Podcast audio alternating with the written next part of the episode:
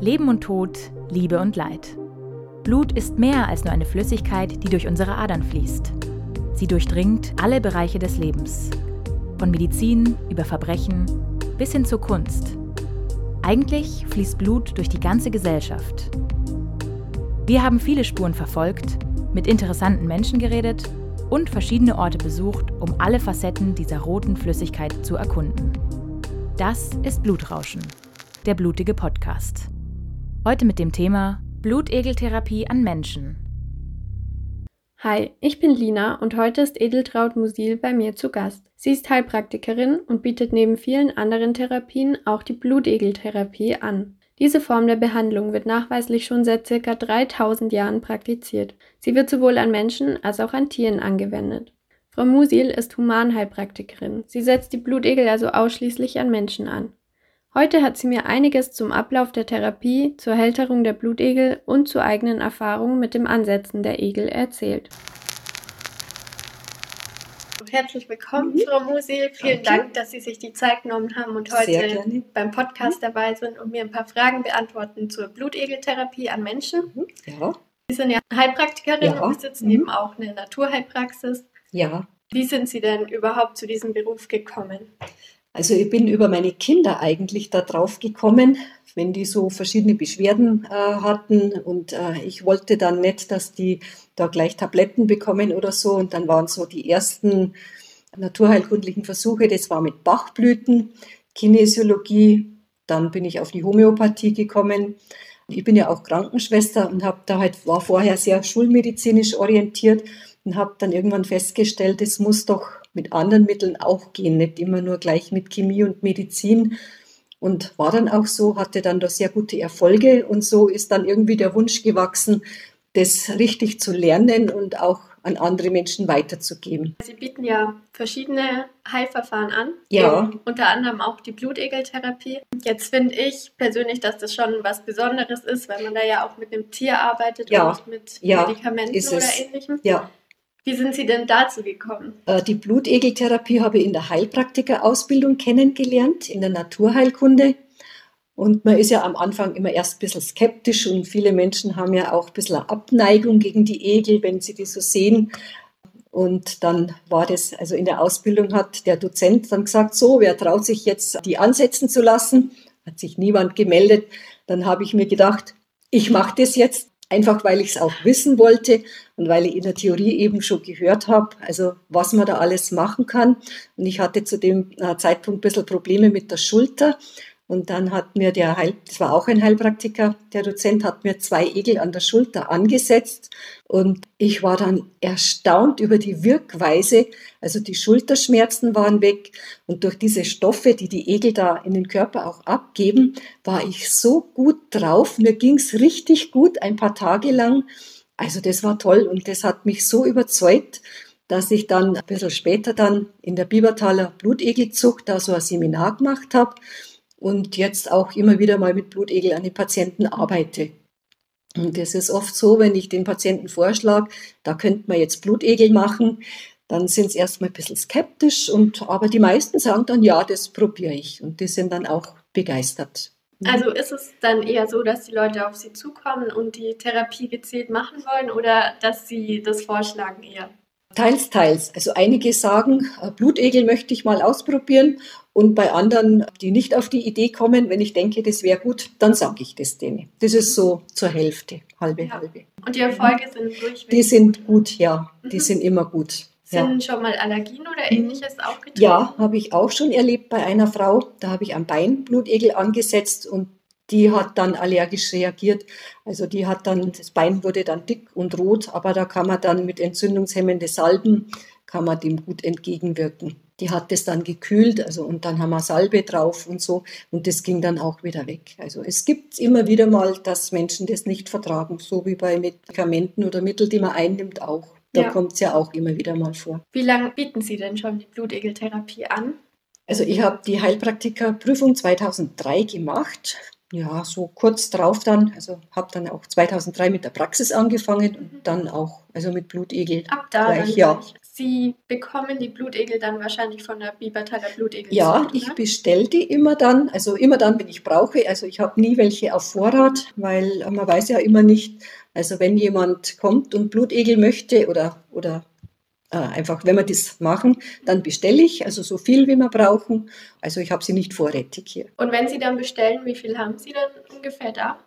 Das kommt darauf an, was die Leute für Beschwerden auch haben, ob man mehrere braucht oder weniger. Also ich bestelle so ja, zwischen 10 und 20 Stück, also was man halt braucht. Also wenn jetzt jemand zum Beispiel an, am Knie ein Problem hat, da kann man dann ein bisschen mehr ansetzen oder also da würde ich jetzt so sechs bis acht nehmen oder wenn jemand was, was Kleineres, am Finger zum Beispiel, da reichen zwei, drei. Und je nach Bedarf mhm. bestelle ich dann von der Menge her. Und auch von der Größe her gibt ja verschiedene Größen.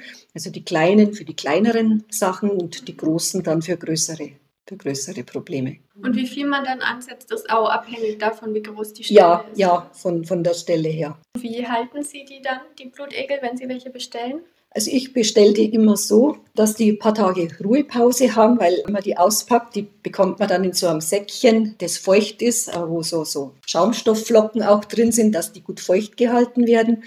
Und dann tue ich die raus und in frisches Wasser, also das sollte Zimmertemperatur haben.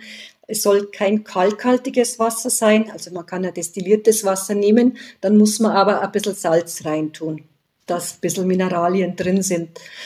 Zimmertemperatur eben und dann, wenn man die auspackt und in das Wasser rein, dann sind die alle erstmal ganz hektisch und schwimmen da ganz hektisch umeinander und das dauert dann so meistens einen Tag, bis sich die beruhigt haben und dann kann man sie auch dann für einen Patienten hernehmen. Ich tue ins Wasser auch immer ein paar Steine mit rein, das brauchen die zum Hautabstreifen. Ja. Und das sieht man auch manchmal dann, dass dann so, so, so Haut, äh, so Abschürfungen drin sind, weil sich die manchmal häuten dann brauchen die das. Die gehen auch gern unter die Steine rein äh, und verstecken sich da. Und ja, ich habe da so ein rundes Glas und äh, mache dann da oben drauf ein Sieb, dass die Luft bekommen. Aber die würden auch, wenn man sie in ein Schraubglas reinmacht, würden sie auch einen Tag überleben. Aber mir ist es immer lieber, wenn die ein bisschen Luft bekommen. So, das ist kein schöner Gedanke, so ganz abgeschlossen. Ja. Können Sie mal kurz erklären, wie so eine Therapie abläuft, so welche Schritte es da gibt, was man da macht? Ja, also wenn der Patient die Beschwerden sagt und wir, wir einigen uns dann, dass wir die Blutegeltherapie machen. Ich sage ihm dann, wie das abläuft. Also das läuft dann so ab. Erst ist ein ausführliches Gespräch. Ich äh, erkläre ihm dann, wie der Egel angesetzt wird. Das brennt dann so ein bisschen, wenn der beißt. Das spürt man ein bisschen. Und dann dauert das, äh, kann bis zu zwei Stunden dauern, bis der dann abfällt. Was vorher wichtig ist, dass man dem Patienten sagt, also wenn das jetzt am Arm oder am Bein angesetzt wird, der Egel oder die Egel, dann müssen die zwei bis drei Tage Zeit haben, dass sie das Bein oder den Arm dann hochlagern können. Das ist ganz äh, wichtig, weil das nachblutet, dass dann nicht zu Schwellungen oder so kommt. Ja. Was auch wichtig ist, dass man vorher den HB-Wert im Blut äh, abchecken lässt. Dass der, also das HB sollte normal sein, also wenn der HB-Wert niedrig ist, das heißt, wenn der Patient anämisch ist, dann sollte man die Blutegeltherapie nicht machen. Was bedeutet denn anämisch? Anämisch heißt, dass zu wenig rote Blutzellen im Körper ah. sind. Dann sollte man das nicht, weil man ja mit jedem Egel ein bisschen Blut verliert. Also die ziehen ungefähr 8 bis 10 Milliliter Blut, ziehen die raus oder 6 bis 8, je nach Größe von dem Egel. Und das blutet dann auch noch nach, was auch gewünscht ist. Und da kann man also pro Egel circa mit 30, 40 Milliliter Blutverlust rechnen und das muss man dem Patienten vorher sagen. Also der wird ganz umfassend informiert. Und wenn der dann hier ist und wir legen die Egel an, also das ist wichtig, dass Ruhe ist, weil das mögen die Egel nicht, wenn es so hektisch ist. Es ist wichtig, dass der Patient vorher 24 Stunden lang nicht die Hautstelle mit Seife wäscht oder Parfüm drauf. Das mögen die Egel auch nicht, da ekeln sie sich. Und äh, der sollte, der Patient sollte vorher nicht rauchen und kein Alkohol trinken. Ah, Weil diese Ausdünstungen, das merken die und dann beißen die nicht richtig. Das kommt immer wieder mal vor, dass die nicht richtig beißen, dann kann man die Hautstelle ein bisschen anritzen mhm. und dann, also klappt es meistens. Ich habe noch nie gehabt, dass einer nicht gebissen hat. Ja, dann liegt der Patient, je nachdem, wo er ein Problem hat oder sitzt und dann, ich decke die Egel dann, wenn die gebissen haben, decke ich die Egel ein bisschen ab mit einem feuchten Küchentuch oder sowas. Die mögen das gern, wenn es dunkel ist. Dann dauert ja. es einfach, bis der abfällt. Ja, also manche, die fallen nach einer halben Stunde schon ab, die anderen brauchen länger. Also das längste, was ich mal erlebt habe, war zweieinhalb Stunden. Und wenn jetzt einer gar nicht mag, dann kann man ein bisschen nachhelfen, dass man ein bisschen antupft also an den Saugnäpfen, wo die gebissen haben, ganz vorsichtig. Also man soll sie nicht gewaltsam wegreißen, weil dann kann sein, dass die erbrechen und in die Bisswunde dann rein und das ist mhm. nicht so. Und Sie haben gerade gesagt, dass Sie die Haut anritzen, dass Sie ja. die hinsetzen können. Mhm. Machen Sie das immer so oder Hab, machen Sie es mit dem Lockstoff? Äh, ich, na, na. Also wenn die Leute nicht parfümiert sind und nicht mit Seife gewaschen, dann ist das eigentlich kein Problem, dass die beißen. Das ist nur, wenn die nicht beißen würden, dann kann ich, also ich würde das dann mit einer sterilen Nadel machen, so paar so Ritzen rein ja. und dann geht das. Also, aber das habe ich jetzt eigentlich noch nie gehabt. Die haben immer gebissen. Manchmal dauert es ein bisschen, aber wenn man denen Zeit und Ruhe lässt, dann, dann funktioniert das eigentlich immer. Also Sie hatten auch noch keine Probleme, wenn es Gewitter hatte oder so? Dass da soll man bei Gewitter soll man es nicht machen, weil da, okay. da beißen sie nicht. Aber also ich habe das jetzt noch nie gehabt. Also es war mhm. immer, hat immer gepasst vom Wetter okay. her. Wie viele Sitzungen hat man denn so ungefähr bei der Therapie? Kann man das sagen? Ja, also oft reicht eine, je nachdem, welche Beschwerden der Patient hat. Also die klassische Indikation ist ja Entzündungen, also so Nagelbettentzündung ist ganz, ganz klassisch oder, oder so Sehnenscheidenentzündungen, Venenentzündungen. Und da reicht oft eine schon. Ich habe mal eine Patientin gehabt mit starker Kniegelenksarthrose da habe ich äh, drei, viermal gemacht, immer so im Abstand von vier Wochen ungefähr. Also je nach, je nach Beschwerden, also bei manchen Problemen, bei Tinnitus zum Beispiel, da kann man nach ein paar Tagen dann gleich nochmal ansetzen. Das kommt immer darauf an, wie es dem Patienten dann geht setzt man bei Tinnitus dann den Egel direkt ans Ohr an? Den setzt man dann hinterm Ohr, also am Mastoid. Das ist der Knochen, den man da spürt. Kann man ein bis zwei oder und auch vorm Ohr, hier so vom Tragus, kann man auch ansetzen. Und da würde ich jetzt aber eher kleine nehmen. Also für, für solche Stellen. Und da kann man öfters, also da kann man dann nach ein paar Tagen gleich das zweite Mal und dann auch schauen, wie es dem Patienten geht und wie sich das entwickelt. Was sind denn so die häufigsten Krankheiten, die Sie behandeln mit den Blutegeln? Also da ich äh, viele Patienten habe, die wegen Muskelverspannungen und so kommen, sind das auch die häufigsten Krankheiten. Also so am Bewegungsapparat, verspannte Muskeln, da ist das ganz klassisch so auf so Triggerpunkte.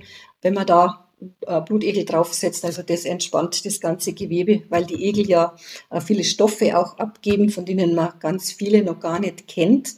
Der bekannteste ist dieses Hirudin. Und diese Stoffe, die die Egel abgeben, die wirken entzündungshemmend, schmerzstillend, blutverdünnend auch. Und dann wird das ganze Gewebe einfach besser durchblutet. Und so wirkt es auch dann. Darf ich fragen, hm? wie viel denn so eine Sitzung kostet? Also ein Blutegel kostet zwischen, ich weiß jetzt auswendig, ist schon ein bisschen her, wo ich das letzte Mal bestellt habe, aber so circa 10 5 bis 15 Euro je nach Größe. Und dann kommt die Behandlungszeit dazu. Also bei mir kostet die Stunde 50 Euro. Wobei, wenn jetzt der Egel zwei Stunden braucht, dann berechne ich jetzt da nicht 100 Euro. Und das Verbandsmaterial und das alles mit dazu. Also so im Durchschnitt 50 bis 80 Euro. Also ist jetzt bei mir, wie es ja. die anderen Kollegen machen, das weiß ich jetzt nicht. Wie hoch ist denn die Nachfrage nach der Therapie? Die ist eher niedrig. Also liegt vielleicht auch daran, dass es nicht mein erster Schwerpunkt ist, weil ich überwiegend manuell arbeite. Von daher ist die Nachfrage eher niedrig. Denken Sie, dass es daran liegt, dass man noch nicht so viel weiß oder dass viele Leute die Therapie gar nicht kennen? Ja, das ist bestimmt mit der Faktor, dass viele Leute die Therapie nicht kennen und dass sie einfach da ein bisschen eine Ablehnung haben, so, ah, so i. Ist es Ihnen persönlich da ausgegangen am Anfang? Dass äh, Sie sich so ein bisschen geekelt haben oder so? Äh, also bevor ich das kennengelernt habe, schon. Also wenn ich da gehört habe, Blutegel, habe ich mir gedacht, oh nein. Aber wie ich mich dann näher damit befasst habe und auch wie ich dann selber die Wirkung gespürt habe, dann seitdem mhm. ist das vorbei. Also ich finde das ganz toll. Die Blutegel müssen ja, nachdem sie einmal verwendet worden sind, entsorgt werden. Ja. Wie stehen Sie denn persönlich da dazu? Ja, also es war so, ich habe früher habe ich die zurückgeschickt, die kamen dann in der Blutegelzucht in diesen Rentnerteich, wo sie dann aber letztendlich verhungern mussten. Und dann hat also der Leiter hier gesagt, also dass die humanste Art, die Blutegel zu entsorgen, ist, wenn man sie einfriert. Da leiden sie nicht, weil sie ja im Kühlen überwintern und die schlafen dann einfach ein. Und jetzt mache ich das auch so. Also ich finde es zwar immer persönlich nicht so schön. Zuerst leisten sie gute Dienste am Menschen und dann muss man sie umbringen. Aber ich bedanke mich dann bei den Egeln und bitte sie um Entschuldigung, wenn ich sie töten muss. Aber ich denke mal, das ist auch ihr Lebenszweck, dass sie hier den Menschen dienen. Es ist einfach der Kreislauf der Natur so. Ja, das waren eigentlich schon alle meine Fragen. Mhm. Vielen Dank, dass Sie sich Sehr die Zeit gerne. genommen haben. Sehr gerne.